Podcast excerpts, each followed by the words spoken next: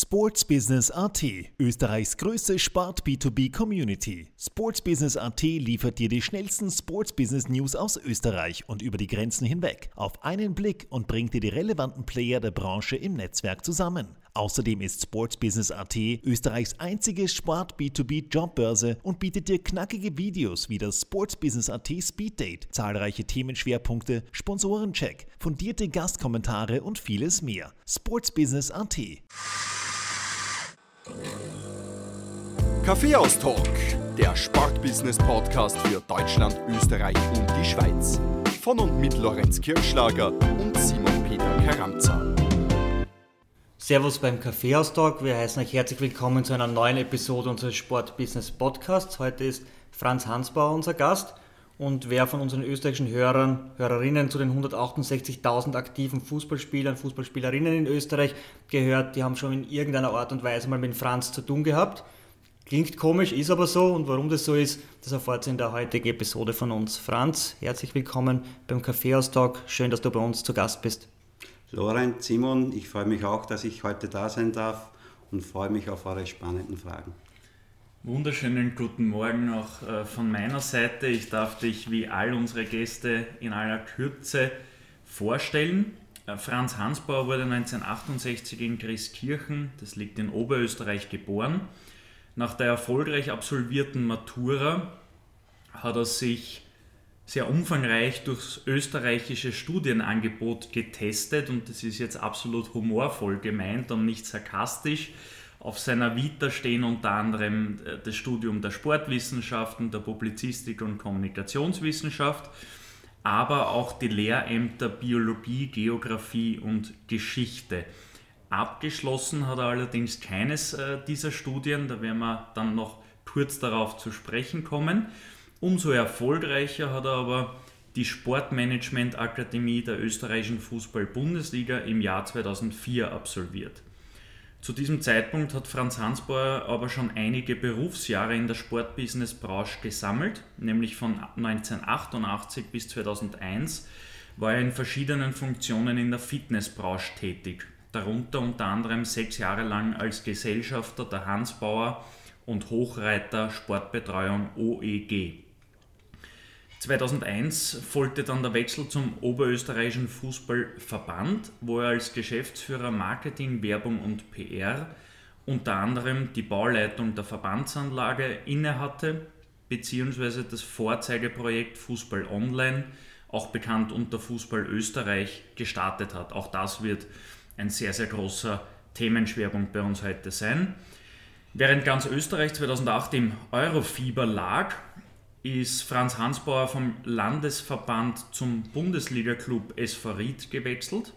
In dieser Zeit als Marketingleiter äh, wurden einige Dinge in der Keine Sorgen Arena, damals das äh, noch immer brandneue Stadion der SV Ried, weitergebracht und andere Erweiterungen in der Infrastruktur vollzogen. Nach drei Jahren in seiner Innviertler Heimat verschlug es Franz Hansbauer unter das Dach des österreichischen Fußballbundes, genauer gesagt zur FOESV Fußball Österreich Spielbetriebs- und Vermarktungs GmbH, kurz und knackig äh, ein Tochterunternehmen des ÖFB, der österreichischen Fußball-Bundesliga sowie der neuen Landesverbände. Bis heute dient er der FOESV GmbH als Geschäftsführer. So, das war eine lange Vita. Und ich habe ja äh, den Namen Franz äh, bisher noch nicht ausgesprochen, weil innerhalb des ÖFB bin ich es gewohnt, äh, dass ich dich als Frankie bezeichne. Jetzt hast du gesagt, ähm, es ist doch völlig wurscht, wie ich dich anspreche, daher würde ich gerne bei Frankie bleiben. Wie ist denn eigentlich zu dem Spitznamen gekommen? Das würde mich immer interessieren, weil ich glaube, über das haben wir noch nie gesprochen. Das ist eine sehr einfache Erklärung, äh, die, sich, die sich äh, auf meine Mutter bezieht, da mein Vater auch Franz heißt. Und wenn sie Franz gerufen hat, hat keiner reagiert. Und damit war eine Unterscheidung notwendig. Und meine äh, Freunde in der Schule haben mich Frankie genannt und damit bin ich allgemein bei Frankie gelandet. Dann bleiben wir halt auch bei Frankie. Sehr gerne. Franz Frankie, wir kennen uns äh, noch als Franz und Lorenz äh, aus unserer Zeit, gemeinsamen Zeit bei der Sportmanagement Akademie der Bundesliga. Ich muss sagen, jetzt, äh, wo der Simon deine Vita äh, uns näher gebracht hat, so genau habe ich das auch noch nicht gekannt, aber einiges Neues dabei und bin auch gespannt, was ich heute noch von deinem Leben so erfahre, was ich noch nicht weiß. Den Kaffeehaustag kennst du ja schon bestens und bevor es jetzt wirklich zu deiner Redezeit dann kommt, die Auftaktfrage, welcher Kaffee darf es denn sein? Ein großer schwarzer. Immer ohne Milch unterwegs? Immer ohne Milch, immer ohne Zucker, um den Geschmack des guten Kaffees einfach genießen zu können. Und nachdem wir ja seit wenigen Monaten äh, ein Büro nebeneinander haben, weiß ich auch, dass es bei dir nicht nur bei einem Kaffee bleibt. Auf wie viel kommst äh, circa im Schnitt? Ich komme im Büro auf vier, fünf Kaffee. Zu Hause trinke ich noch viel mehr Kaffee, da habe ich eine Filtermaschine und das ist das Schönste, der Start in den Tag. Äh, nach der Dusche kommst du runter, die Kaffeemaschine hat äh, den Kaffee aufgebrüht und es riecht nach frischem Kaffee. Da können es gleich zum Frühstück mal zwei große Tassen sein. Das ist sehr interessant, weil wir haben in der letzten Episode, in Episode 42, den Shelko Karajca, äh, den Vizepräsidenten und äh, Weiterentwickler, wie ich gelernt habe, von Austria Klagenfurt äh, zu Gast gehabt. Und der hat auch gesagt, er ihm geht es gar nicht so um einen Geschmack oder um den Kick, sondern primär um den Geruch in der Küche in der Früh. Äh, so habe ich es eigentlich noch nie gesehen. Äh, ich bin froh, wenn ich mal in die Dusche komme. Das reicht mir schon geruchstechnisch.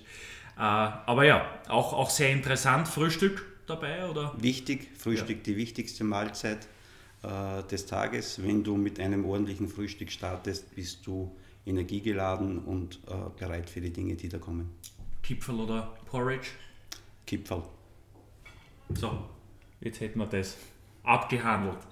Frankie, starten wir nun rein in den ernsten Teil, also weg von Kaffee und Kipferl hin zu deiner Karriere, deinen Erfahrungen. Und wir haben es ja fast nicht für möglich gehalten, nach 42 äh, Episoden noch immer neuen Situationen zu begegnen oder neuen Lebensläufen zu begegnen so umtriebig wie du war noch keiner unserer Gäste und damit meine ich vor allem äh, deine akademische Laufbahn. Du hast nämlich fünf Studienrichtungen die Chance gegeben, ähm, dich zu überzeugen, dort den Abschluss zu machen. Zu einem Abschluss hat es allerdings in keiner der fünf Studienrichtungen geführt.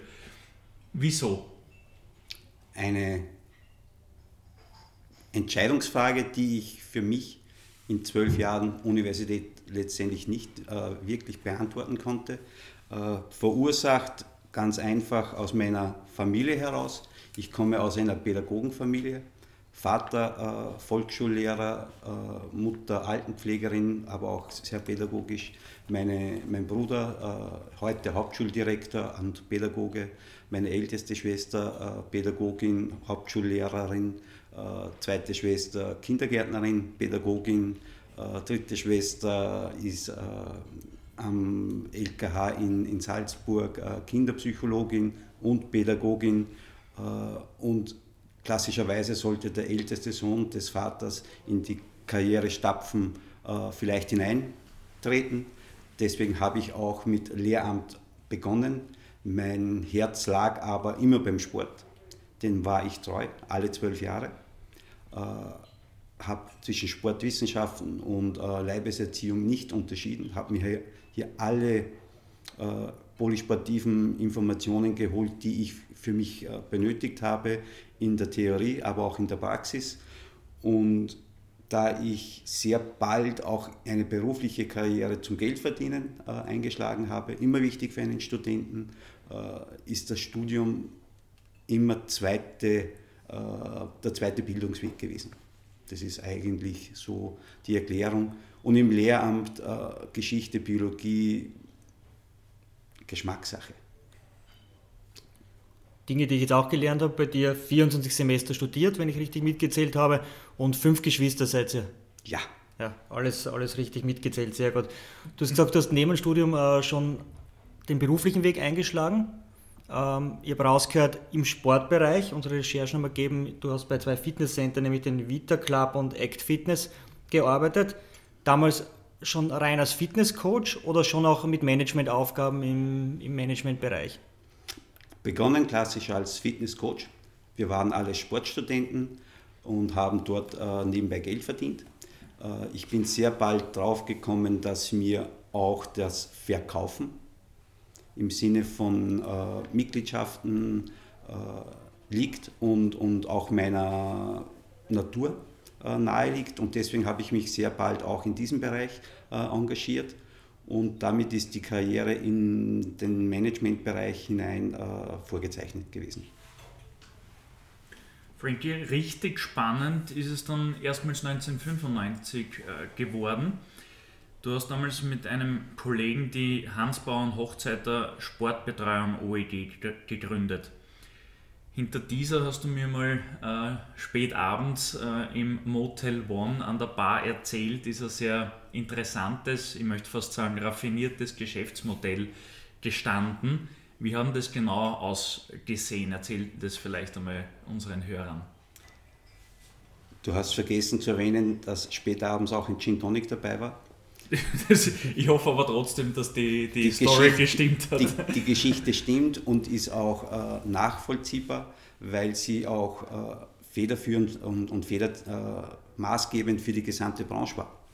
Martin Hochreiter, einer meiner besten Freunde, und ich waren schon Fitnesstrainer in, im Vita Club in Salzburg. Dem führt ein Studio, das sich äh, entschieden hat, auch mehrere Standorte aufzubauen. Und wir haben uns überlegt, wie wir das besser machen können. Der Martin ist äh, Spezialist im Trainingsbereich, Trainingsbetreuung, Ernährungslehre, all diese Dinge. Und meine Entwicklung ging schon in Richtung Marketing, Management, äh, kaufmännische Geschichte. Und wir haben dann dem Betreiber, auch ein guter Freund von uns, angeboten, wir übernehmen für ihn die gesamte Mitgliederbetreuung und übernehmen damit auch die gesamte Verantwortung in der Akquise. Dafür wollen wir uns aber auch entlohnen lassen in einer sogenannten, ich würde es jetzt heute nennen, Kopfprämie. Pro Mitglied äh, einen Fixbetrag, äh, den wir dann übers Monat verrechnen. Im Gegenzug haben aber auch wir unsere Trainer bei uns angestellt. Deswegen auch die Gründung der Hans-Braun Hochreiter Sportbetreuungs-OEG, um die Fitnessbranche einfach neu zu machen. Und wir haben wirklich Studios dann mit 500 Leuten begonnen und mit 2000, 2500 äh, aufgebaut. Das waren dann die größten Studios in Österreich. Den Vita Club gibt es auch heute noch. Von welchem Jahresumsatz äh, reden wir da in etwa? Man muss ja jetzt auch äh, berücksichtigen, die Fitnessbranche in Österreich ist ja damals erst so langsam im Kommen gewesen. Es hat zwar einen Arnold Schwarzenegger gegeben, es hat einen Alfred Neugebauer gegeben, der bei uns schon im Podcast war. Das waren Bodybuilder, aber wirklich äh, massentauglich äh, wurde ja die Fitnessbranche erst, würde ich sagen, Anfang der 2000er. Ihr wart da durchaus noch in einer Nische unterwegs. Ähm, was, habt ihr, was hat man da verdienen können grundsätzlich? Wir haben sehr, sehr, sehr viel Geld verdient, wirklich viel Geld verdient für junge Studenten, auch wenn wir dann schon Unternehmer waren, aber wir haben äh, Honorarnoten bis zu einer Million Schilling im Monat geschrieben. Abzüglich dann unserer Kosten natürlich äh, die Gehälter der Trainer, äh, die bei uns angestellt waren, Betriebskosten und und und.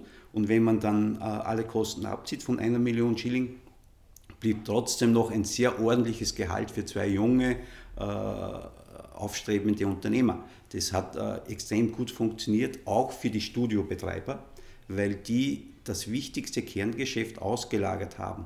Und ein bisschen muss ich dich korrigieren, äh, die Fitnessbranche war immer schon Vorreiter in sehr, sehr vielen Bereichen.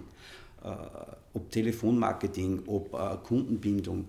Hier gab es immer schon, weil es einfach ein Kern- und Grundbedürfnis äh, der Menschheit ist, fit und gesund zu sein. Äh, Ansätze, wie man das verbessert. Ernährungslehre, Bewegungslehre, äh, die Trainingslehre. Da war immer schon Frage nach höchstem Niveau und höchster wissenschaftlichen Standards.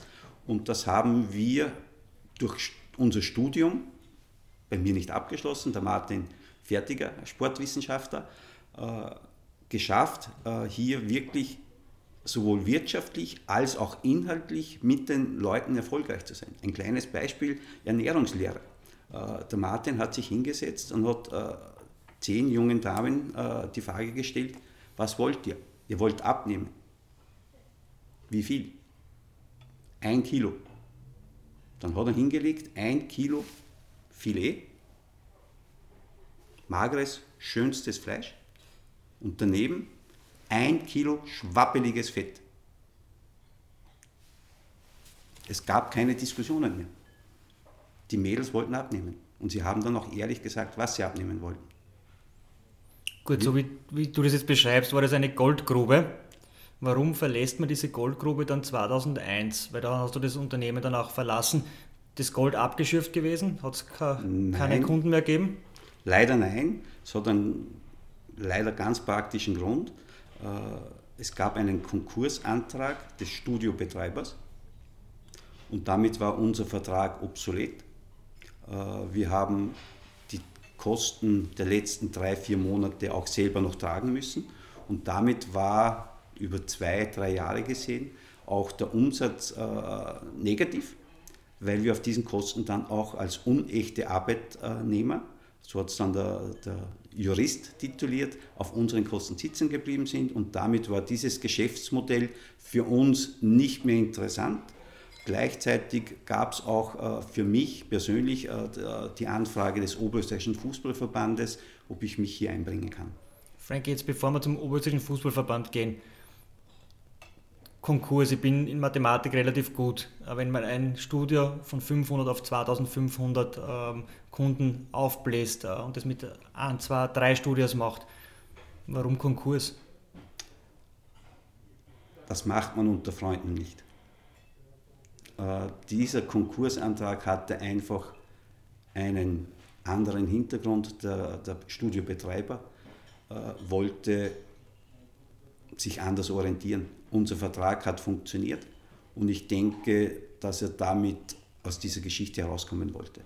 Er hat auch am nächsten Tag mit dem Studio unter einem anderen Namen wieder weitergemacht. War eine lehrreiche Erfahrung, die ich einem Jungunternehmer nicht wünsche auch keinen äh, alten Unternehmen. Ja, da haben wir schon den ersten ganz, ganz wichtigen Karrieretipp für alle jungen Hörer. Normal kommen wir da erst in der Kategorie Tipps, Tricks und Trends dazu. In diesem Fall haben wir schon etwas vorgegriffen.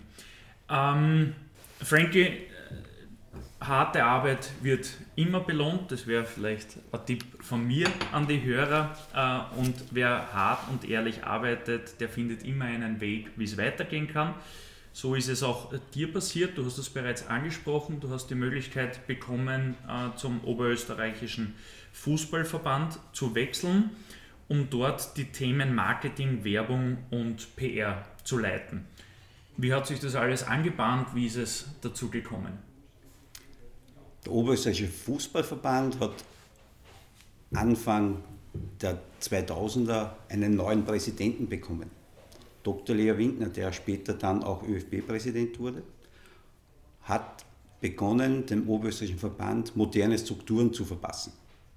Es gab eine Auftrennung zwischen dem klassischen Verband und der Gründung einer äh, wirtschaftlich orientierten GmbH, der OÖFV Sportstätten Errichtungs- und Vermietungs GmbH, äh, der Hörer hört schon, die Firmennamen äh, meiner Firmen, die ich als Geschäftsführer führen durfte, sind lang und sperrig, äh, haben aber immer einen einfachen Hintergrund im Namen genannt. Die Errichtung der Sportanlage des Oberösterreichischen Fußballverbandes war ein Kernelement, diese zu vermarkten, zu etablieren und dem Oberösterreichischen Verband als Marketingdienstleister zusätzlich zur Verfügung zu stehen. Die Anlage steht auf der damaligen äh, LASK-Anlage in der Daimlerstraße in Linz und wurde vom Architekten Wolfgang Kaufmann, der in Oberösterreich auch international äh, durchaus Renommee hat, äh, entwickelt und, und äh, konzipiert. Und mein erster Auftrag war, und das hat mich ein Jahr lang begleitet, auf der Baustelle das Büro zu haben, meine normalen Tätigkeiten zu machen, die Abstimmung mit dem Verband, aber den Baufortschritt, die Bauetappen äh, zu verfolgen, in Baubesprechungen mit dem Verband, mit den Verantwortlichen äh, zu kommunizieren und immer zu schauen, dass äh, Kostenüberschreitungen äh, nicht passieren. Das ist sehr, sehr schwierig. Äh, aber die Needs und die Bedürfnisse im Betrieb äh, für den zukünftigen Betrieb abzusichern und die Anlage entsprechend zu entwickeln. Franz, während äh, deinen ersten Jahren beim Oberösterreichischen Fußballverband haben auch wir zwei uns kennengelernt. Wir haben gemeinsam die Sportmanagement-Akademie der österreichischen Fußball-Bundesliga besucht. Rückblickend, was hast du für deine Arbeit aus diesem Lehrgang, aus dieser Ausbildung mitnehmen können? Was war die erste Ausbildung, die du ja abgeschlossen hast? Das stimmt, die erste abgeschlossene Arbeit und eine sehr, sehr wichtige Basiserfahrung, nicht wegen des Abschlusses, sondern wegen den Inhalten. Äh, es ist einfach ein breit gefächertes Spektrum von, von Betriebswirtschaft, von Ökonomie, Ökologie, Marketing, Sponsoring, äh, die Insights, die wir bekommen haben durch äh, die Referenten, die Erfahrungen im, im, im Umgang mit den Referenten, speziell den externen, hat mir extrem viel gebracht für mein zukünftiges Leben, aber auch äh, die unterschiedlichsten Charaktere, die wir im, im, im Kurs an sich hatten. Und wenn wir heute diese 12, 15 Personen uns äh, im Gedanken durchgehen, sind aus allen eigentlich im Bereich Sport oder artverwandte äh, Bereiche äh, Führungspersönlichkeiten geworden. Also diese Ausbildung äh, macht nicht nur inhaltlichen Sinn, sondern bringt dich auch weiter auf ein neues Niveau. Ja. Kann ich nur empfehlen. War auf jeden Fall ein super Netzwerk, glaube ich, dass wir da alle mitgenommen haben und wir waren halt auch ein, man würde sagen, eingeschworener Haufen. Äh, mitunter, glaube ich, auch, weil es eben so konzipiert war. Wir waren in der äh, Burg Kranichberg, ein Seminarhotel, einquartiert und dort oben gab es, äh, ist in Niederösterreich, äh, Ternitzer Gegend. Glocknitz. Glocknitz und es gibt dort oben keinen Handyempfang. Das heißt, äh, das hat auch nochmal dazu beigetragen, dass man auch am Abend dann eben zusammengesessen ist äh, und ja, sich, ausge, sich ausgetauscht hat, Studien vertieft hat, genau.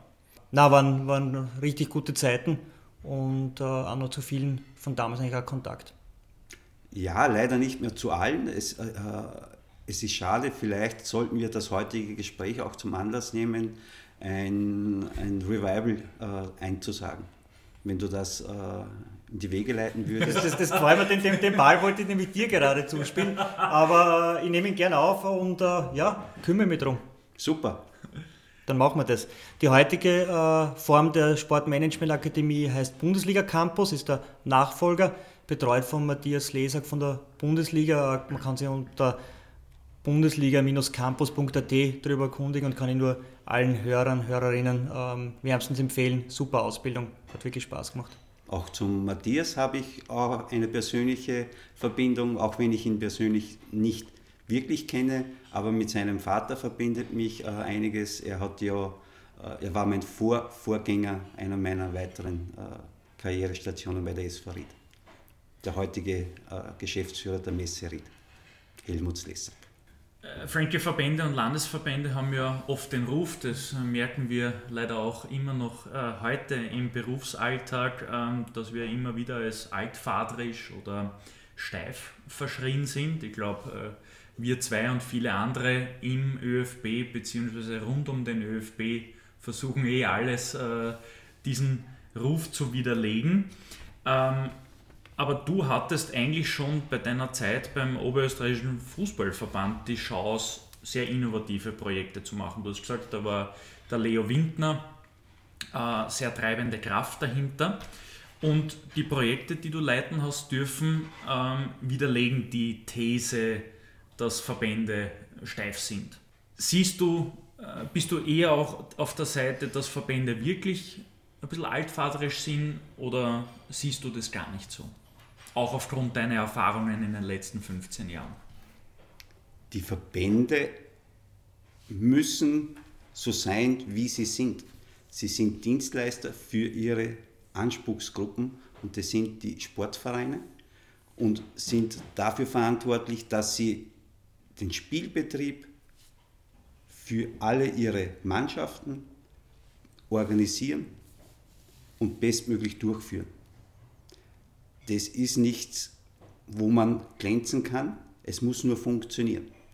Äh, das staubige Image äh, ist aus meiner Sicht sogar ein riesengroßer Vorteil für die Landesverbände, weil wir stabile Partner sind. Wir verändern uns sehr, sehr langsam. Wir verändern uns schon, aber sehr, sehr langsam auf die Anforderungen der, der Zeit. Aber wir sind ein stabiler Partner für alle unsere Anspruchsgruppen. Sind das die Vereine, sind das die Politik, sind das Medien, äh, wie auch immer, aber auf uns ist Verlass. Wir haben nach wie vor Handschlagqualität. Das gilt für alle Landesverbände, das gilt für die Bundesliga und das gilt, die Bundesliga muss man hier ein bisschen außen vor nehmen, weil sie in einem sehr, sehr dynamischen Umfeld natürlich unterwegs sind und das gilt äh, zu 100 Prozent auch für den ÖFB.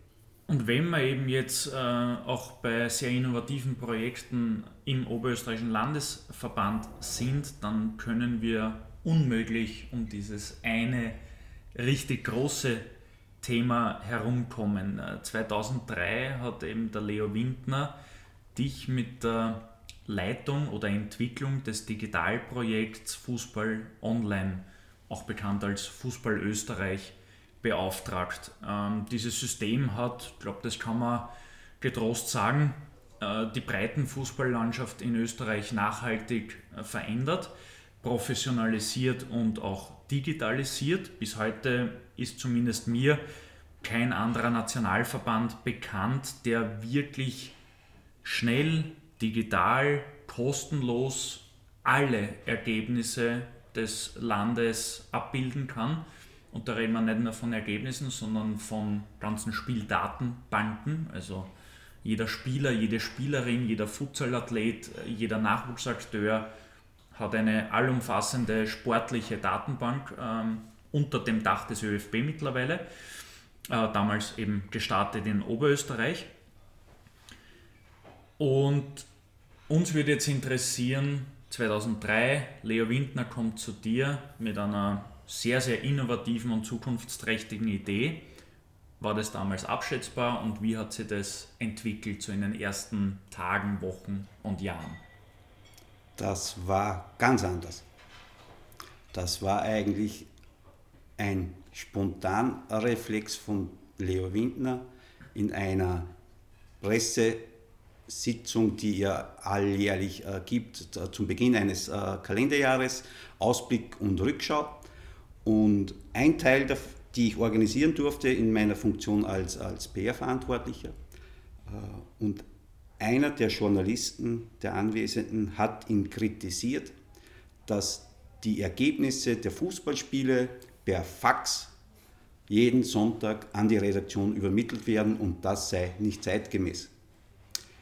Und in einer unnachahmlichen äh, Antwort hat er Folgendes äh, kundgetan aus der Geschichte heraus äh, ein Meilenstein, aber er hat einfach erwähnt, wenn das so sein sollte, dann werde ich dafür sorgen, dass der Oberösterreichische Fußballverband ein webbasiertes, internetgesteuertes äh, Online-System entwickelt äh, mit den Aufgaben der Administration des Spielbetriebes und dem Kernelement eines Online-Spielsystems.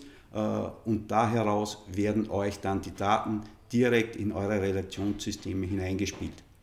Er hat in einer kurzen Minute ein Projekt skizziert, das wir schon am Radar hatten, aber nicht jetzt in, in dieser Tiefe und hat uns damit äh, den Ball aufgelegt und den Journalisten äh, gesagt, was die nächsten Jahre äh, los sein wird in dem der Oberösterreichische... Also direkt bei der Pressekonferenz? Direkt bei der Pressekonferenz, unabgestimmt natürlich, aber als Präsident braucht er sich nicht abstimmen mit seinen Mitarbeitern, hatte uns äh, das Projekt auf dem Silbertablett äh, skizziert. Wir haben es dann im Anschluss äh, in der Tiefe mit Pflichtenheften und allen äh, Zielgruppen durchdiskutiert. Was sind die Needs? Wo müssen wir ansetzen? Was braucht so ein System? Äh, für wen wollen wir dieses System machen? Hier gab es auch eine wesentliche äh, Kernentscheidung, äh, die auch für den Gesamterfolg äh, des Systems extrem wichtig war. Es war nicht für die Landesverbände, sondern es war gedacht als Unterstützung für die Vereine. Der Spielbetrieb ist das Schönste im Fußball, was auf dem grünen Rasen passiert, aber die Leistungen davor, danach, die Ergebniseinholung ist sehr oft äh, mit bürokratischen und, und anderen Hürden verbunden und das System sollte diese Hürden äh, wegbekommen und Kosten für die Vereine minimieren. Das war der hehre Ansatz dazu. Wie lange hat es dauert von dieser Pressekonferenz bis hin zu dem Tag, wo das ganze Ding online gegangen ist? Der zweite Wahnsinn für mich in diesem Projekt, wir durften uns mit der IT-Abteilung der Energie AG abstimmen. Dort sitzen sehr, sehr gute Leute. Energie AG, vielleicht zur Erklärung für unsere Hörer, der Lea Windner war nicht nur Präsident des Oberösterreichischen Fußballverbandes, sondern auch Vorstand oder von Generaldirektor, Generaldirektor. der Energie AG. Das ist der größte Energieversorger des Landes Oberösterreichs äh, und hat natürlich eine eigene IT-Abteilung und zwei äh, Leute aus diesem Bereich haben uns unterstützt, ein, ein fundiertes äh, Konzept eben zu erstellen und auch Timelines zu definieren. Und diese haben wir dann in Dr. Windner präsentiert äh, die Zeit wäre gewesen Sommer 13 bis Sommer 15 Rollout-Zeit, also knapp zwei Jahre. Und er hat uns den Auftrag gegeben, das Ganze in vier Monaten 2003 bis 2005 meinst du? Ja, Entschuldigung. Nicht 2013 bis 15, aber. 3 bis 5, ja. Nur zur so langsam ticken die Uhren auch in Oberösterreich nicht. Nein, so langsam ticken die Uhren nicht. Äh, und die beiden IT-Spezialisten haben gesagt, das geht nie, aber ein Nie gibt es äh, nicht. Zumindest nicht für Leo Windner. In dem Fall hat es für ihn keine Alternative gegeben. Und er hatte recht, möchte ich auch gleich nachschicken, weil er einen Punkt ganz wesentlich gesagt hat. Äh, bitte vergesst nicht, da draußen sind Funktionäre, die müssen mit dem System lernen, umzugehen, das kennenzulernen und wir setzen ganz neu an. Und das war das Entscheidende. Vertraut den Leuten da draußen. Das ist gleich ein gutes Stichwort für die nächste Frage. Kannst du einen ungefähren äh, Zeitplan skizzieren oder, oder eine Tätigkeitsübersicht oder Schwerpunktsübersicht? Äh, was ist wirklich passiert? 2003, okay, war, war das Go, dann ist es umgesetzt worden. Aber was ist praktisch danach angestanden? Wie wurden die Vereine eingeschult? Ihr habt ja auch alle äh, Sportplätze mit Laptops ausgestattet. Wie einfach war es damals, äh, WLAN aufzutreiben oder war das überhaupt unmöglich? Wie habt ihr die Vermarktung und das Marketing gestaltet? Waren die Vereine begeistert oder hat es zwei Jahre gebraucht, äh, bis man sie wirklich davon überzeugen könnte? Wie, wie hat es so in den ersten drei, vier Jahren, sagen wir mal bis 2008, circa ausgesehen? Drei Monate für den Prototypen war die Entwicklungszeit, die unsere Softwareentwicklungsfirma benötigte. Mit diesem Prototypen haben wir zwei Ligen uns ausgewählt. Die erste Klasse Nord aus dem Mühlviertel, weil dort einer der wichtigsten Leute des Netzwerkes, der Günther Mikutsch, heutiger Mitarbeiter des Oberösterreichischen Verbandes, und die Landesliga in Oberösterreich äh, als Testpiloten. Diese wurden in Schulungen vor Ort und beim Oberösterreichischen Verband eingeschult. Denen wurde gezeigt, wie das System funktioniert, speziell der Online-Spielbericht.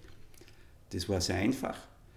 Äh, dann gab es äh, die erste Runde im Herbst 2004, muss das gewesen sein, wo wir alle, Landes, äh, alle Landesligavereine zur finalen Schulung äh, eingeladen haben.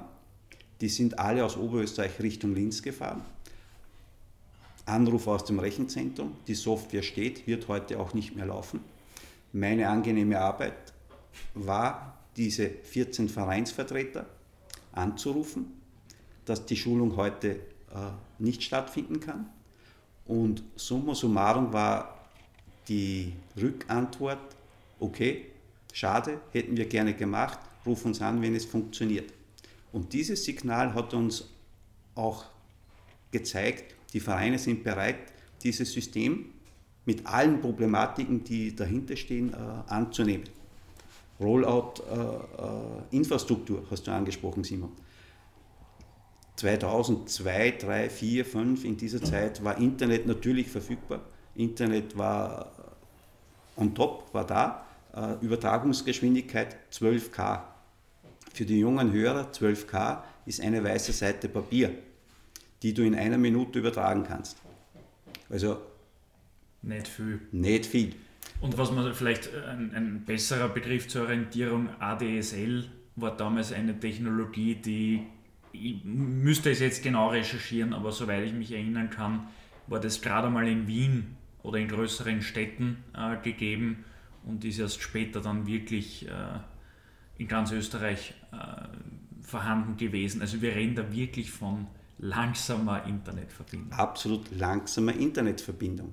Es gab auch keine Infrastruktur internetmäßig auf den Sportplätzen, das für uns aber für dieses Projekt extrem wichtig war. Deswegen haben wir uns entschieden, die Infrastruktur zu den Vereinen zu bringen mit mobilem Internet. WLAN übers Laptop und äh, USB-Modem mit integrierter SIM-Karte zur, zur, Datenübertragung. War ein absolut spannendes äh, Projekt, weil diese Begrifflichkeiten im, in Oberösterreich nicht bekannt waren. Und ich habe selber noch äh, im Rahmen meiner Medienarbeit für unterschiedliche Projekte mit diesem mobilen Internet äh, arbeiten dürfen, eben auch 2.4, 2.5. Äh, das hatte ich zur Weißglut bringen können, weil du bist dann teilweise an Orten gewesen, wo kein Empfang war über diese SIM-Karte. Ähm, ja, sehr herausfordernd das Ganze. Genau, weil die Sportplätze ja nicht im Ortszentrum sich wiederfinden, sondern in der Peripherie, irgendwo abgelegen, wo äh, auch der nötige Platz äh, dafür vorhanden war. Nachdem wir aber die Infrastruktur draußen hatten und die Software soweit entwickelt hatten, ging es ins Eingemachte. 385 Vereine in Oberösterreich wollten geschult werden. Und Handel Franz, Funktionär des Oberösterreichischen Verbandes, Kohl Heinz, damaliger Geschäftsführer des Oberösterreichischen Verbandes, der bereits erwähnte Günther Mitgutsch und meine Wenigkeit hatten Ehre, es war mir wirklich eine Ehre, diese Schulungen durchzuführen und den Vereinen das System beizubringen. Wir haben dort die Spieler ins System gebracht. Der ÖFB war der modernste äh, europäische Verband, der 1990 bereits ein, ein, ein äh, Online-Meldewesen gehabt hat. Äh, eine Innovation, die keiner wusste seinerzeit, äh, aber das gab es schon. Deswegen war es relativ einfach, Daten von einer Datenbank in eine andere zu übertragen. Die Aufgabe der Vereine war, zu kontrollieren, gibt es diese Spieler bei dir überhaupt noch als Verein? Funktionäre anzulegen, ein Spiel anzulegen, zu betreuen, online abzuschließen, Aufstellungen zu machen. Was bedeuten Strafen? Äh, der, ÖF, der Oberösterreichische Verband hat von Beginn an äh, den Ansatz äh, gehabt, in der Software müssen alle Regeln des Fußballs, die Satzungen, die Bestimmungen als ständige Prüfung bereitstehen, damit Sicherheit herrscht dem System gegenüber. Die Vereinsfunktionäre mussten wissen, wenn sie die Tätigkeiten so abführen, würde im Grunde genommen das Regulativ damit äh, keinen, äh, keinen Fehlerfall wählen und sie würden vor Strafen geschützt sein. Also vielleicht ganz banales Beispiel für unsere Hörer, um es äh, nur ein bisschen besser zu verstehen, wenn jemand die fünfte gelbe Karte bekommt oder eine rote Karte bekommt und damit gesperrt ist im nächsten Spiel, äh, dann erkennt es das System vollautomatisch und lässt auch eine Aufstellung dieses Spielers oder dieser Spielerin nicht zu, respektive zeigt halt eine sehr auffällige Warnung an, genau. dass man das tunlichst unterlassen sollte, weil sonst geht es noch schlimmer aus mit Strafverifizierung. Auch diese Fälle haben wir dann später gehabt. Äh, in der Selbstverantwortung, in der Letztverantwortung ist immer der Verein, der handelnde Funktionär. Und wenn ein Spieler aufgestellt wird, wo ein EDV-System sagt, äh, er darf nicht spielen, wo der, das Regelwerk sagt, er darf nicht spielen und trotzdem äh, wird der Verband dann vor den Richter gezerrt, braucht man sich nicht wundern, wenn dann trotzdem das Urteil bei einem strafverifizierten 3 zu 0 bleibt. Äh, Anspruch des Systems ist es aber, äh, den Vereinen äh, Sicherheit zu geben und nicht umgekehrt äh, die, die Unsicherheit zu schüren, wenn ich dem System folge, dann äh, sind meine Rechte eingeschränkt. Das System ist allumfassend als Vereinsadministration konzipiert, äh, nicht nur im, im klassischen Spielbetrieb, sondern auch in der Personenverwaltung, in der äh, Administration, Besetzung, äh, Spielverlegung, äh, Spielterminisierung, Liegenauslosung, aber auch Mannschaftsmeldung im, im vorgelagerten Prozess und das hat sich sehr, sehr gut entwickelt mit den Schulungen. Schulungen, ein, ein, eine lässige Geschichte. Ein 70-jähriger Vereinsobmann aus Binsdorf in Oberösterreich war mit seinen beiden Enkeln da bei der Schulung, sitzt vor dem Laptop, wollte das selber machen. Nach fünf Minuten hat er gesagt, ich bin der Obmann, aber ihr macht mal bitte diese, beide, äh, diese Arbeit. Und was ist, will ich damit sagen? Wir haben einen Know-how-Transfer vom Kopf in ein EDV-System bekommen und die Transparenz bei den Vereinen draußen äh, wurde einfach äh, multipliziert und, und, und äh, hergestellt, weil mehrere Personen äh, wussten, um wie, es, wie es um den Verein überhaupt bestellt ist. Viele Vereine wussten zu dieser Zeit gar nicht, wie viele spielberechtigte Spieler sie überhaupt im Verein haben. Franz, wenn ich die letzten Minuten hernehme, äh, dann schätze ich dich als sehr digitalen Menschen ein. Ist das richtig? Überhaupt nicht. Überhaupt nicht. Ich bin der klassische Dialogtyp. Analog bis zum geht nicht mehr. Ich habe bis zu meinem 28. Lebensjahr mit äh, äh, Internet und, und, und äh, Digitalisierung nichts am Hut gehabt. Ich habe auf der Universität äh, SPSS für Sportwissenschaftler gemacht und der Professor hat gesagt, was tust du da? Den ich gut kannte. Und ich habe gesagt, ja, weil ich hier einen Punkt für meine Studien bekomme. Und bis dass ich in Pension gehe, brauche ich sowieso keine äh, EDV-Systeme oder einen Computer. Wie gesagt, ich war 28 Jahre. Heute darf ich wahrscheinlich das größte zusammenhängende Netzwerk Österreichs, äh, das mit einer einzigen Software äh, bedient wird, leiten. Aber ich bin nicht digital von meiner DNA her, sondern ich bin der Übersetzer der Anforderungen aus den Vereinen, aus den Landesverbänden zu unserer Softwareentwicklungsfirma. Das ist eigentlich äh, meine Kernaufgabe, dass ich äh, Änderungen im Regulativ so mit denen bespreche, dass sie es dann elektronisch, EDV-mäßig abbilden können. Wahrscheinlich auch der Grund, warum man dich auf Social Media vergeblich sucht. Außer LinkedIn äh, bist du nirgends wirklich vertreten. Ich bin eine Stunde bei Facebook gewesen. Äh, lieber Stefan Reiter, danke für diese äh, Aufgabe, die du mir gestellt hast. Ich war ja einmal bei Ried. Stefan Reiter, auch das zur Erklärung, ein äh, hoch angesehener äh, Fußballfachmann in Österreich, äh, langjähriger General Manager der SV Ried und heute äh, steht er dem FC Blau-Weiß Linz in der Admiral 2. Liga vor. Und hat mit dem äh, SV Basching äh, auch einige Jahre sehr erfolgreich äh, einen Bundesliga-Verein in Oberösterreich zusätzlich geführt. Aber er meinte am Beginn meiner Karriere in Ried, als Geschäftsführer solltest du schon auch einen Facebook-Account haben.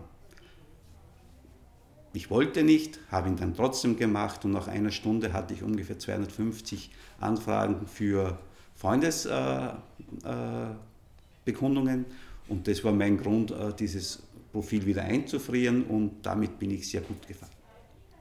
Ried, SV Ried, ein gutes Stichwort. Du bist dann nach sieben Jahren beim Oberösterreichischen Fußballverband zur SV Ried gewechselt äh, und zwar in den Job des Marketingleiters.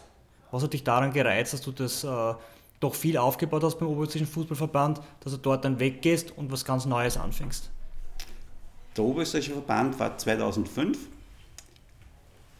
da sind noch drei Jahre bis 2008, voll etabliert in diesem Online-System. Dann ging es weiter 2005, 6, 7 die Region West, 7, 8 die Region Ost und 5, 6 die Region Mitte. Damit war der gesamte strukturierte Fußball in dieses System gehoben und alle 2000 Vereine, die es in Österreich gibt, haben äh, dieses System als ihr Betriebssystem äh, etabliert gehabt. Und dann kam für mich so die Frage, und was machst du jetzt? Und in einer launigen Stunde, gemeinsam mit dem Reiter Stefan, hat er mich gefragt, ob ich die vakant werdende Stelle des Marketingleiters mein Vorgänger in Ried äh, wollte nicht mehr und hat sehr, sehr viele Jahre Aufbauarbeit gemacht äh, und wollte sich anders orientieren. Hat mir die Frage gestellt, ob ich das machen würde, weil ich ja auch immer, so wie wir es gerne machen, ein bisschen hingestochert äh, habe, warum da nicht mehr geht, warum da äh, gewisse Dinge nicht passieren. Und er hat mich beim Wort genommen und das war dann so diese Umbruchzeit für mich, auch wieder mal etwas anderes zu machen. Und das war der Auslöser für den Wechsel äh, nach Ried wo ja auch äh, neue äh, Möglichkeiten im, im, im, in der Vermarktung gab. Das Stadion war schon etabliert, aber Vermarktung ist in der Bundesliga das wichtigste Thema, weil am Ende des Tages brauchst du Geld, um die Ziele des Vereins zu äh, erreichen. Eine sehr erfolgreiche Zeit bei der SV Ried, damals mit äh, dem legendären Trainer Paul Gludowatz, der leider letztes Jahr viel zu früh verstorben ist. Neben dem ganzen sportlichen Aufwand, den, den ihr gehabt habt, was hast du als Marketingleiter dort bewegen können? Zwei Dinge waren mir sehr, sehr wichtig. Äh, in meiner Antrittspressekonferenz wurde ich gefragt, was sind meine Ziele? Entertainment rund ums Spiel, speziell vor dem Spiel, für die Fans, Familienfreundlichkeit. Damit war für mich klar, wir müssen die Stadioninfrastruktur, das Stadion selber an sich im Innenleben war gut, neu, äh, modern, aber im Stadiondorf, wo wir in Ried zwei haben, eines äh, direkt neben dem Eingang und eines äh, für, die, für die Heimfans beim Heimsektor, dort gehört die Infrastruktur optimiert. Mit Zeltüberdachungen, Wetterfest, mit Möglichkeiten, heute wird man lachen, aber dass man auch äh, Fernsehübertragungen dort ansehen kann, äh, Gastronomie, Gastronomie, all diese Dinge, das war für mich sehr wichtig. Und äh, das Zweite war wichtig, die VIP-Räumlichkeiten als aus meiner Sicht mit die wichtigste Einnahmequelle für speziell einen kleineren Verein wie die Ried. Dort gab es dann die ersten Überlegungen, äh, wie wir hier die Infrastruktur und mit Zubauten äh, machen könnten. Das wurde dann später auch äh, wirklich realisiert und stellt den Verein äh, auf sehr, sehr gute Füße. Also man kann es kurz zusammenfassen, Infrastrukturoffensive für Event und Service. Yes, genau so kann man es zusammenfassen. Und wie man das nutzen kann, eine kleine Episode zum Paul Gludowatz, der mir das Leben extrem leicht gemacht hat als, als Geschäftsführer weil welcher Marketingleiter in der Bundesliga kann behaupten, dass der Cheftrainer früh morgens als Erster ins Büro kommt und sagt, welche Marketingtermine darf ich heute äh, mit dir begleiten, weil ich habe für dich schon zwei, drei Termine vereinbart. Also er hat auch in Ried die Herzen aller geöffnet, nicht nur der Fußballfans, sondern auch der äh, 145 Partnerfirmen, die seinerzeit äh, in Ried äh, dieses breite Basisgerüst äh, der Finanzierung gemacht haben. Und er hat die SV Ried bis ins Cup-Finale geführt, in der Saison 2010-11, sogar mit dem Titel gekrönt. Wie war die Saison für dich? Weil ähm, Simon und ich haben auch lang bei Rapid gearbeitet. Ein Titel ist uns leider verwehrt geblieben. Wie ist es aus Vereinssicht, wenn man dort arbeitet und einen Titel holt? Es gibt nichts Schöneres wie einen Titel. Dafür arbeitet man. Äh, es, es gab Herbstmeister, es gab Winterkönige, äh, es gab diesen Cupsieg. Äh, ich war zwar operativ nicht mehr beim Verein, weil ich ja im April des Jahres den Verein Richtung ÖFB verlassen habe. Das heißt, vier Cup-Runden warst du dann wahrscheinlich so genau. in etwa noch dabei. Genau. Ja.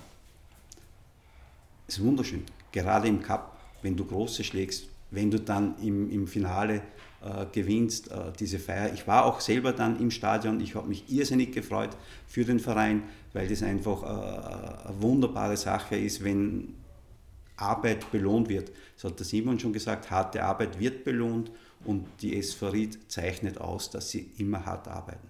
Hast du noch ein Souvenir zu Hause von diesem Cup-Sieg 2011? Ich habe das Ticket noch zu Hause.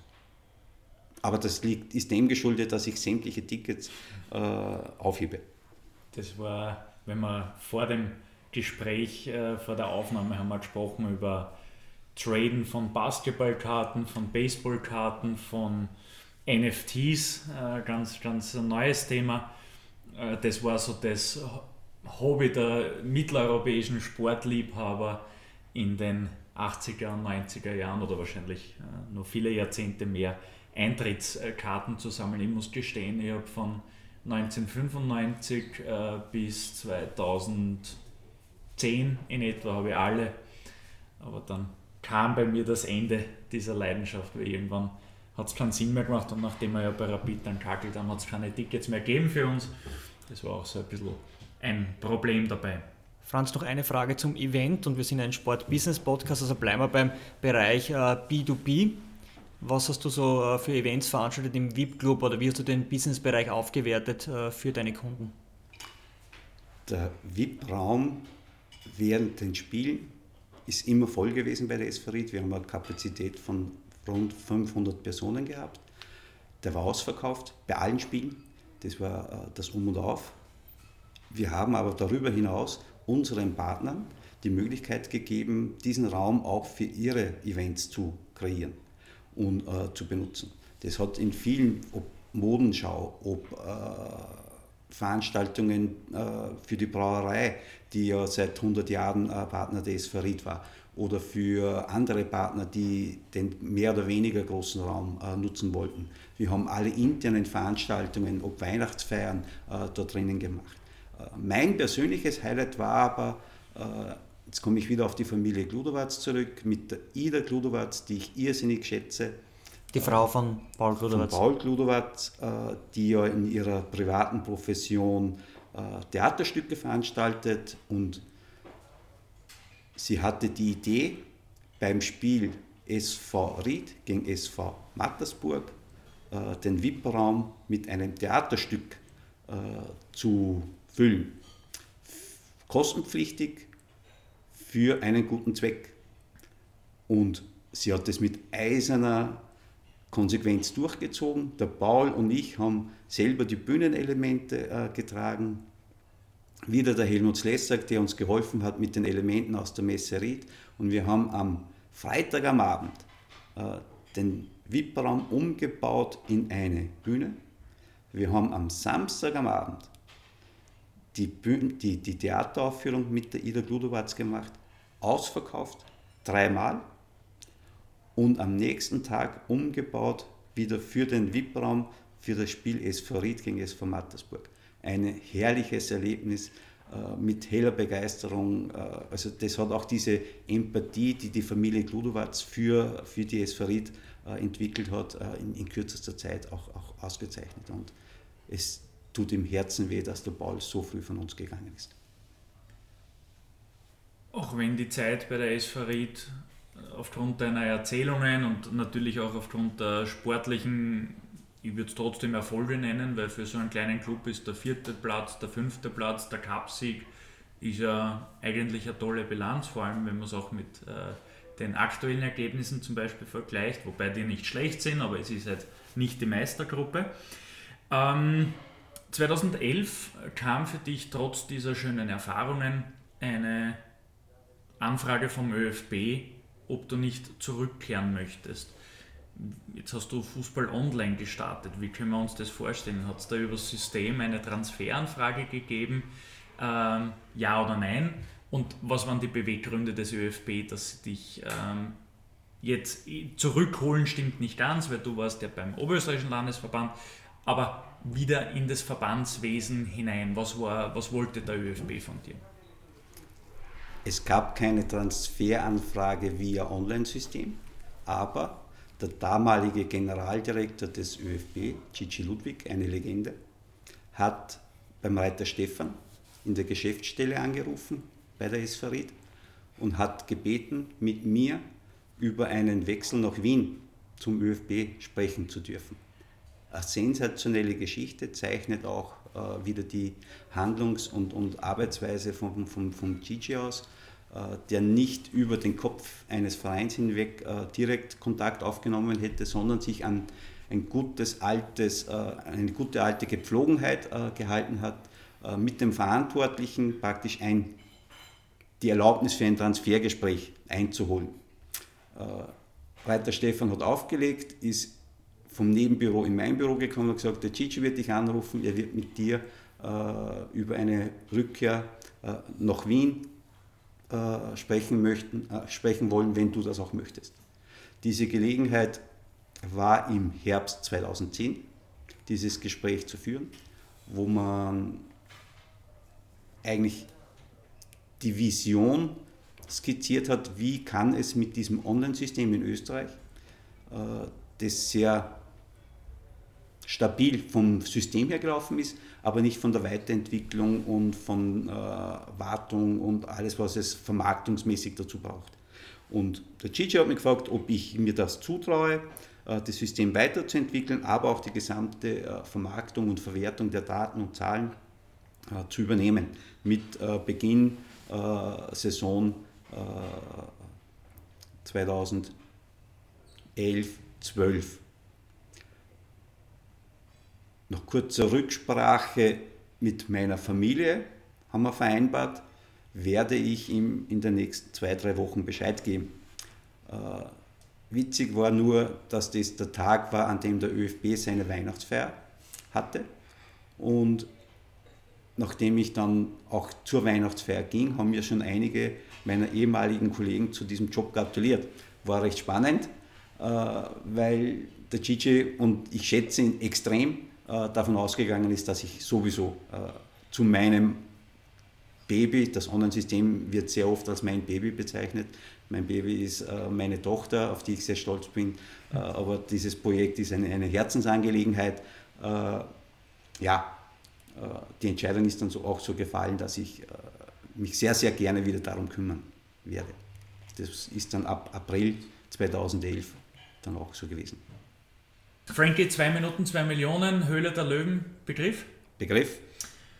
Dann machen wir so einen Elevator-Pitch ähm, und zwar zum Thema Fußball Online oder Fußball Österreich im Jahr 2022.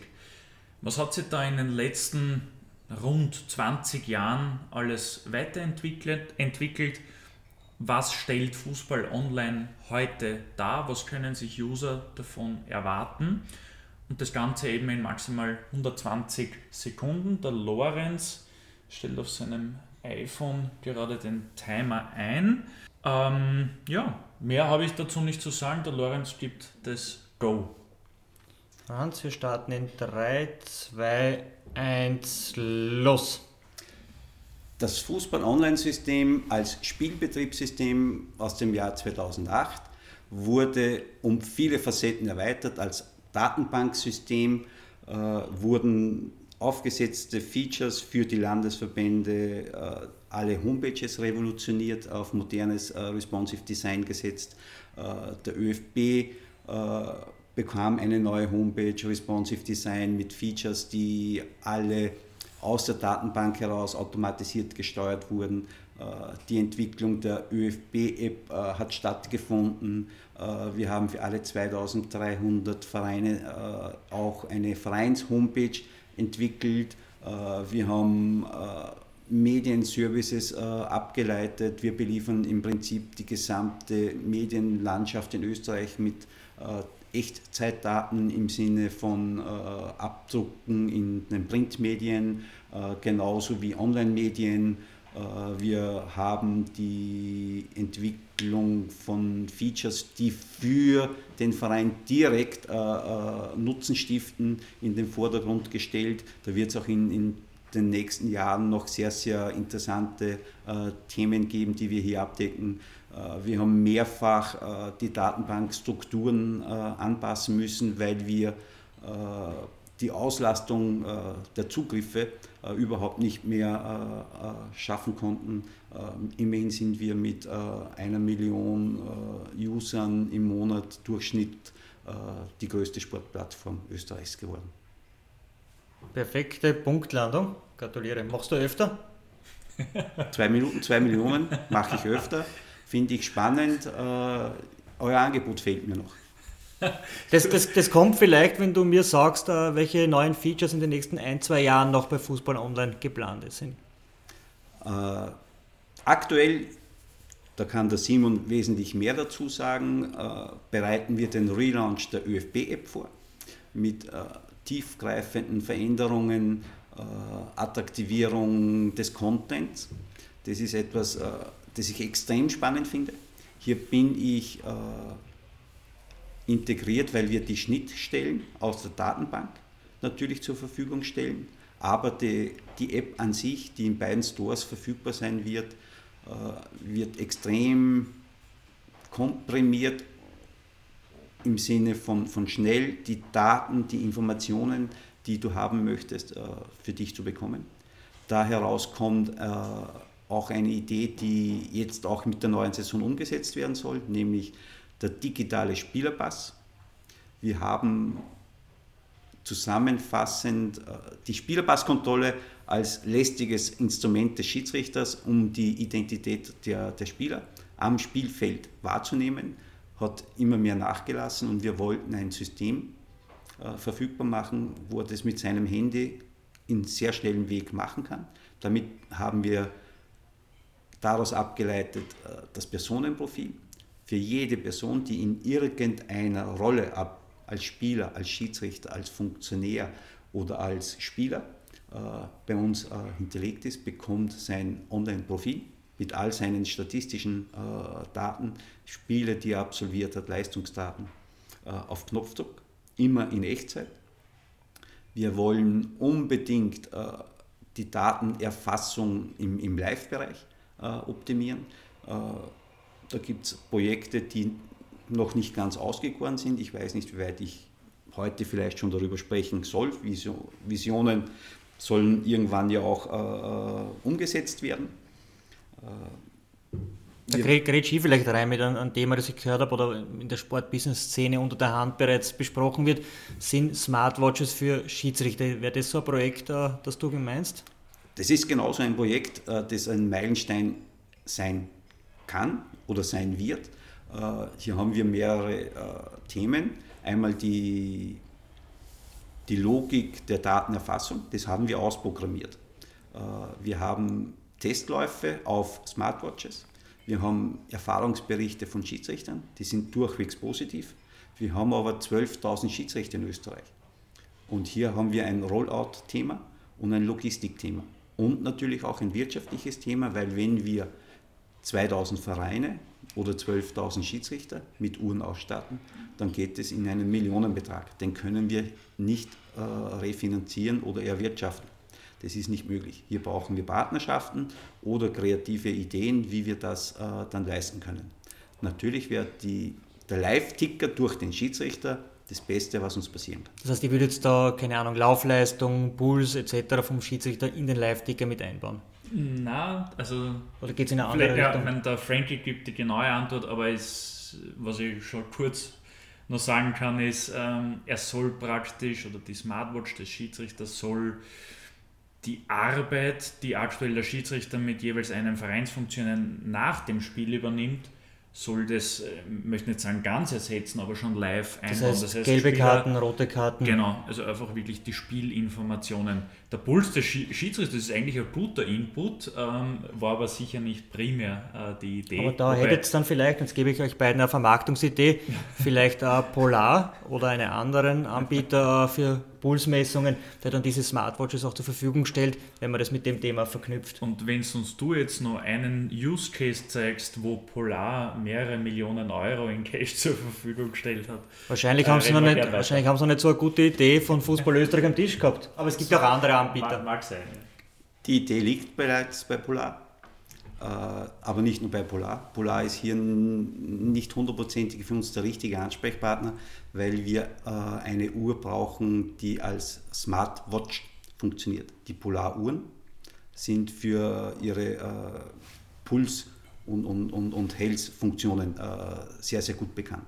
Wir brauchen auch eine Eingabe. Und eSIM ist hier das Thema. Und das lässt sich alles lösen. Die technische Seite ist, ist, ist sehr einfach. Die persönlichen Leistungsdaten eines Schiedsrichters sind natürlich nicht Ziel unserer äh, äh, App, weil die sind persönlich. Wenn ein Schiedsrichter für sich selber diese bekommt auf seiner Uhr, finde ich es hervorragend, weil er damit ja auch äh, seine persönliche Leistung viel, viel besser einschätzen kann. Äh, für uns in erster Linie sind wichtig die Spieldetails, äh, Tore, Karten, Wechsel dass die in Echtzeit vom Schiedsrichter eingegeben werden. Und wer kann sie genauer eingeben als der Schiedsrichter?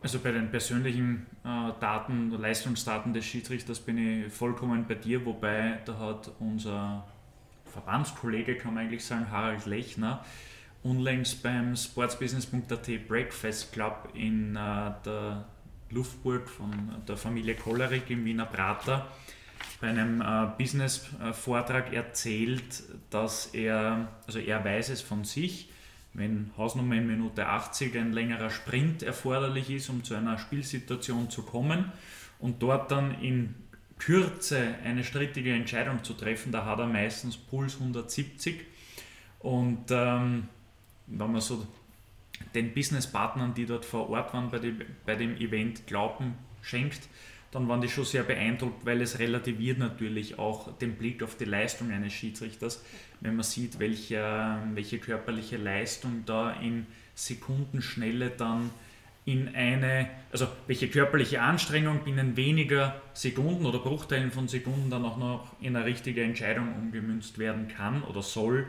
Ähm, das ist dann schon sehr beeindruckend. Insofern zumindest der Pulsschlag wäre zumindest äh, eine interessante Geschichte, aber das überlegen wir uns in den nächsten Monaten. Die persönlichen Gesundheitsdaten und Leistungsdaten werden sowieso von diesen Devices, Uhren, aufgezeichnet. Die Publizierung ist das sensible Thema. Und mhm. ich schätze den Harald Lechner auch. Ich glaube aber nicht, dass er seine persönlichen Leistungsdaten äh, publizieren würde. Na, dann nehmen wir ihn in die Projektgruppe auf. Mal schauen, was er sagt.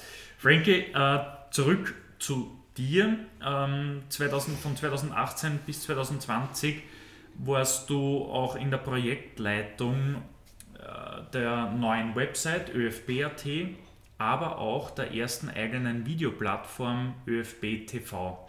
Zwei unfassbar große Projekte. Ich habe bei beiden äh, Projekten im Team dabei sein dürfen. Deshalb kann ich es auch äh, mit meinen Erfahrungen bei Rapid vergleichen und auch dort wurden sehr große Projekte wie die App oder, oder Rapid TV umgesetzt, aber beim ÖFB kommt immer wieder diese Challenge dazu, auch für Landesverbände und in Wahrheit über 2000 Vereine aller Größenordnungen äh, mitdenken zu müssen. Das macht äh, die Aufgabe schon sehr speziell. Also wir reden da einerseits von, wir müssen mitdenken für Red Bull Salzburg in gewisser Weise, wir müssen aber auch mitdenken für Union Dorf an der Bram, äh, um ein anderes Beispiel zu nennen.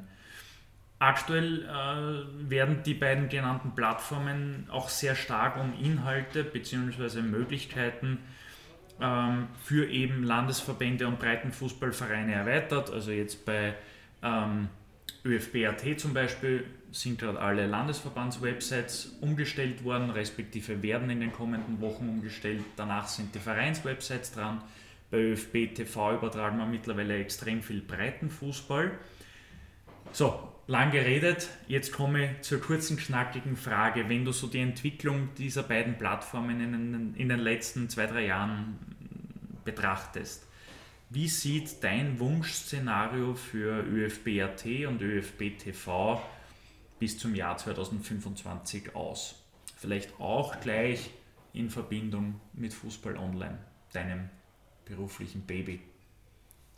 Das Baby Online-System ist mittlerweile sehr, sehr erwachsen geworden und stellt die Basis für all diese Elemente dar. Ob App, ob Plattform, ob Website, Verband, Verein. Die Basis ist immer das Online-System. Die darin verspeicherten Daten, Personendaten, Spielbetriebsdaten, Tabellen, whatever, sind das Erfolgsgeheimnis dieser übergreifenden Fußballplattform, äh, die höchstes Interesse in der Öffentlichkeit erzielt. Ich habe schon äh, vorher erwähnt, wir sind mit Abstand die größte Fußballplattform in Österreich, von den Zugriffen, von der Reichweite.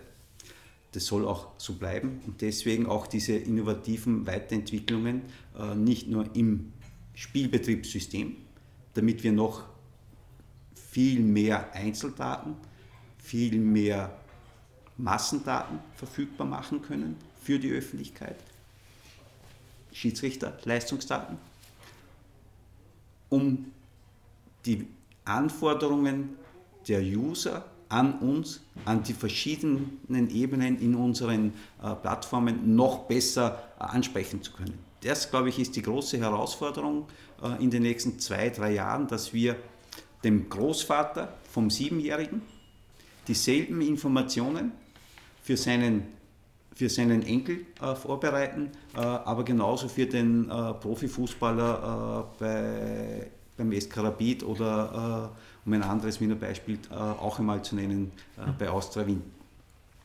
Und wenn wir das technisch, infrastrukturell auf die Reihe bekommen, da bin ich guter Dinge, dass wir hier auch die entsprechenden Schritte setzen können, dann wird Fußball Online, Fußball Österreich mit den äh, Plattformen ÖFB, ÖFB TV, ÖFB App, äh, aber die neuen Landesverbände, die die größte Reichweite im, im, im, im gesamten äh, Plattformbereich äh, erzielen, weil ja die 2000 Vereine einfach als äh, User dahinter stehen.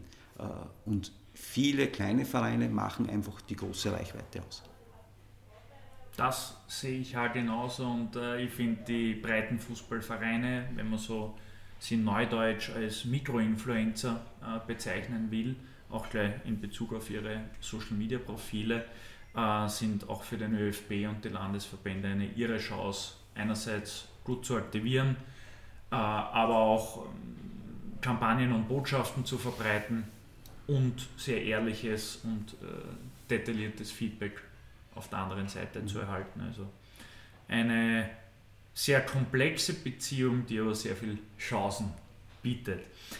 Sports Business AT, Österreichs größte Sport B2B Community. Sports Business AT liefert dir die schnellsten Sports Business News aus Österreich und über die Grenzen hinweg auf einen Blick und bringt dir die relevanten Player der Branche im Netzwerk zusammen. Außerdem ist Sports Business AT Österreichs einzige Sport B2B Jobbörse und bietet dir knackige Videos wie das Sports Business AT Speed Date, zahlreiche Themenschwerpunkte, Sponsorencheck, fundierte Gastkommentare und vieles mehr. Sports Business AT Apropos Chancen, äh, die haben unsere jungen Hörer hoffentlich noch zur Genüge für sich und deswegen sind jetzt deine Tipps, Tricks und Trends gefragt. Ähm, Frankie, welche Entwicklung wird das Vereinswesen in den kommenden Jahren besonders prägen? Die schwierigste Frage. Um ein Sterben im Vereinsbereich zu vermeiden, wird es ganz, ganz wichtig sein, dass die Gesellschaft, die Öffentlichkeit und die Politik die Leistungen, die der ehrenamtliche Verein, nicht nur der Sportverein, nicht nur der Fußballverein, auch andere Ehrenamtliche für uns alle äh, erbringen. Integration, Solidarisierung, Inklusion, whatever. Da kann man noch viel, viel mehr in die Tiefe gehen.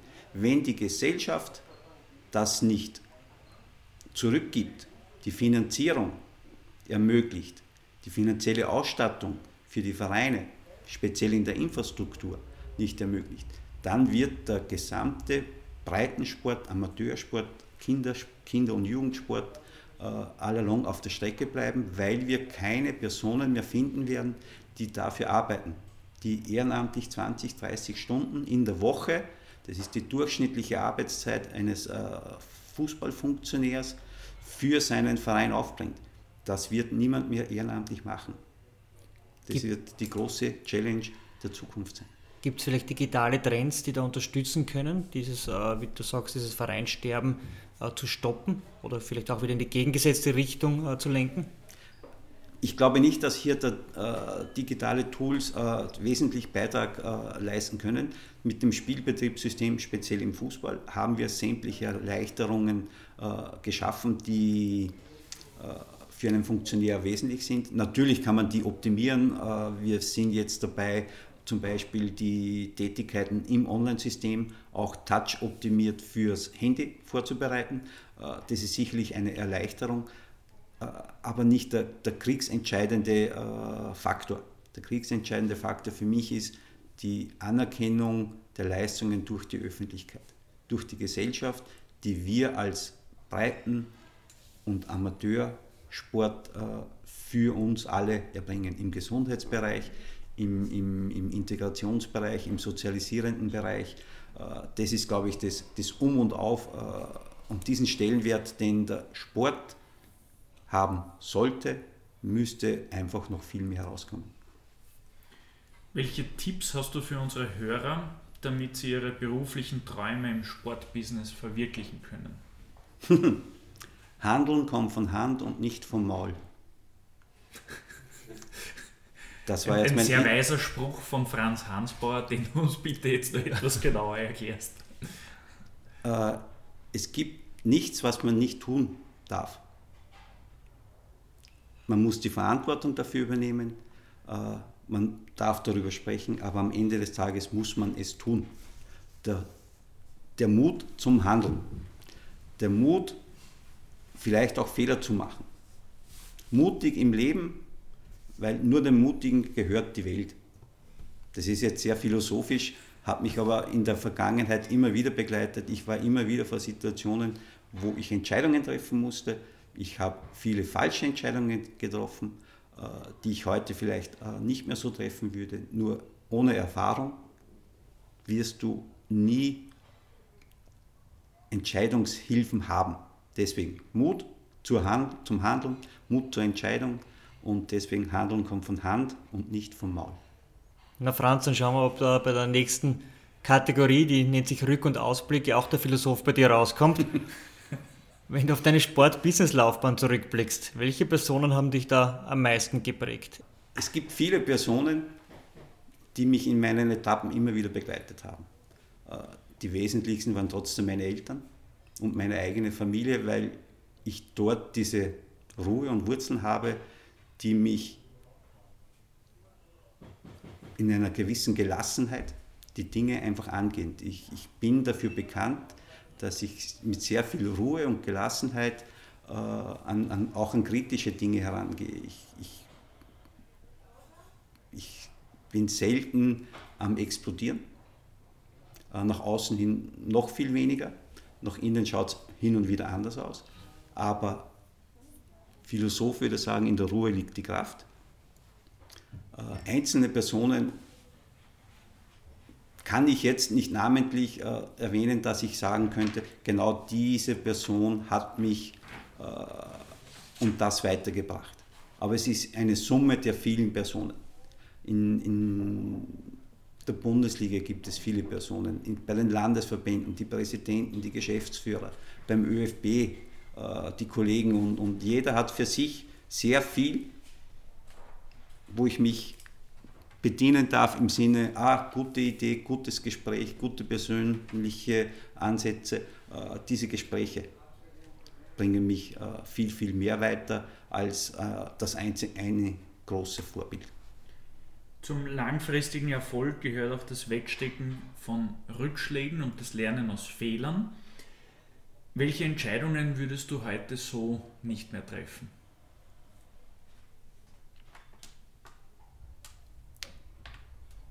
Hm. Viele. Aber auch nur im Sinne des Rückblicks. Zum Zeitpunkt der Entscheidung habe ich sie wahrscheinlich mit bestem Wissen und Gewissen getroffen. Äh, um meine Fitnessbranche Zeit noch einmal aufzunehmen, die Entscheidung, diesen Vertrag zu unterschreiben, der mich Jahre später sehr viel Geld gekostet hat, würde ich aus heutiger Sicht nicht mehr machen. Zum Zeitpunkt der Unterschrift war es die genialste Entscheidung meines Lebens.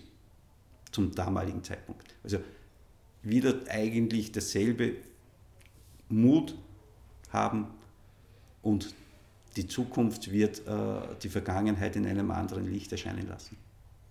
Gibt es Entscheidungen, auf die du besonders stolz bist? Die sich auch rückwirkend dann als richtig äh, herausgestellt haben? Meine beruflichen Wechsel waren eigentlich immer sehr positiv für meine persönliche Entwicklung. Aus der Fitnessbranche heraus, aus dieser Freizeitbetreuung, äh, wo ich zehn Jahre meines Lebens im, im Jogginganzug unterwegs war, äh, hin in, diese, in diesen Bereich Kommunikation, äh, Marketing, Sponsoring. Das war sehr, sehr spannend, diese Transformation auch als Person, wo du auf einmal äh, vom Jogginganzug in den Anzug wechselst, aber trotzdem deine Persönlichkeit beibehalten sollst. Schwierig. Die persönliche Entwicklung ist immer etwas, wo die Außensicht fehlt. Man sieht sich ja nur von innen. und die Wechsel dann Landesverband, Bundesliga, ÖFB, Fußball Österreich. Äh, ich, ich bin einer der wenigen, der halt in allen Bereichen äh, zu Hause war. Ob Verein oder Verband, ich weiß es nicht, was schöner ist. Wo siehst du dich in fünf Jahren? Noch nicht in der Pension. Irgendwo im Sportbusiness, äh, möglicherweise beim fünften Relaunch äh, der Plattform. ich hoffe nicht, dass man noch drei Relaunches bis dahin braucht. Äh, zwei stehen schon an. Also bei einem sind wir mittendrin, der wird uns dieses Jahr begleiten. Der nächste kommt mit den äh, Relaunch der Landesverbandsseiten. Und du weißt es selber, die ÖFB-Seiten sind in ein, zwei Jahren fällig. Also es wird schon so sein. Ja, ja, na. Passt eh. Alles gut. Vielleicht wir, sehe ich mich dann mehr in der zweiten machen. Reihe und dich mehr in der ersten Reihe. Äh, na, bei Fußball online äh, reicht dir keiner das Wasser und will auch keiner äh, reingrätschen sozusagen. Insofern äh, wirst du dieses Produkt äh, hoffentlich noch weit in die Pension hinein ich weiß nicht, ob du das führen willst, aber zumindest mitbegleiten. Ne? Deinen Def Senf wird man immer erfragen. Definitiv. Das ist einfach diese Herzensangelegenheit. Und wenn man ein Projekt über zwei Jahrzehnte äh, dabei hat, dann, dann findet man schwer, äh, es einfach loszulassen.